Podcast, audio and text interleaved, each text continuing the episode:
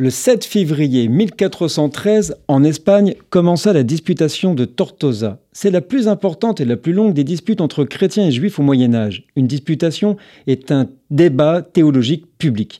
Elle fut organisée à l'initiative de Geronimo de Santa Fe, de son vrai nom Yehoshua ben Yosef, un médecin juif converti, devenu un défenseur zélé de la foi catholique. Il prétendait pouvoir prouver l'authenticité du messianisme de Jésus à partir de sources juives. Benoît XIII, reconnu pape en Espagne et suite à la demande de Geronimo, qui était aussi son médecin personnel, ordonna l'organisation d'une disputation. Les débats ont duré plus d'un an jusqu'au 13 novembre 1414 au rythme d'environ un débat par semaine. Le pape y participa activement.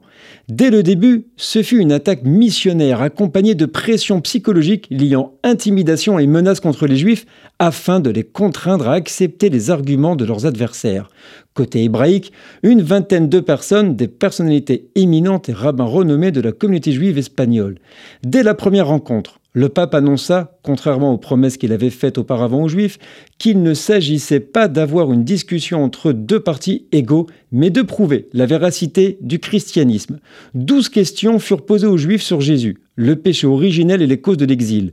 C'est à ce stade que furent données les réponses les plus brillantes. Aux arguments présentés par les Juifs, Géronimo les accusa d'hérésie et qu'ils seraient jugés par l'Inquisition.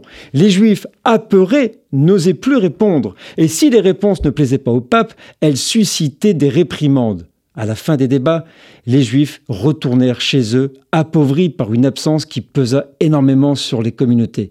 La haine anti-juive progressa et dans plusieurs villes, on força les Juifs à se convertir. De nombreux désespérés durent accepter le baptême. C'était le 7 février 1413.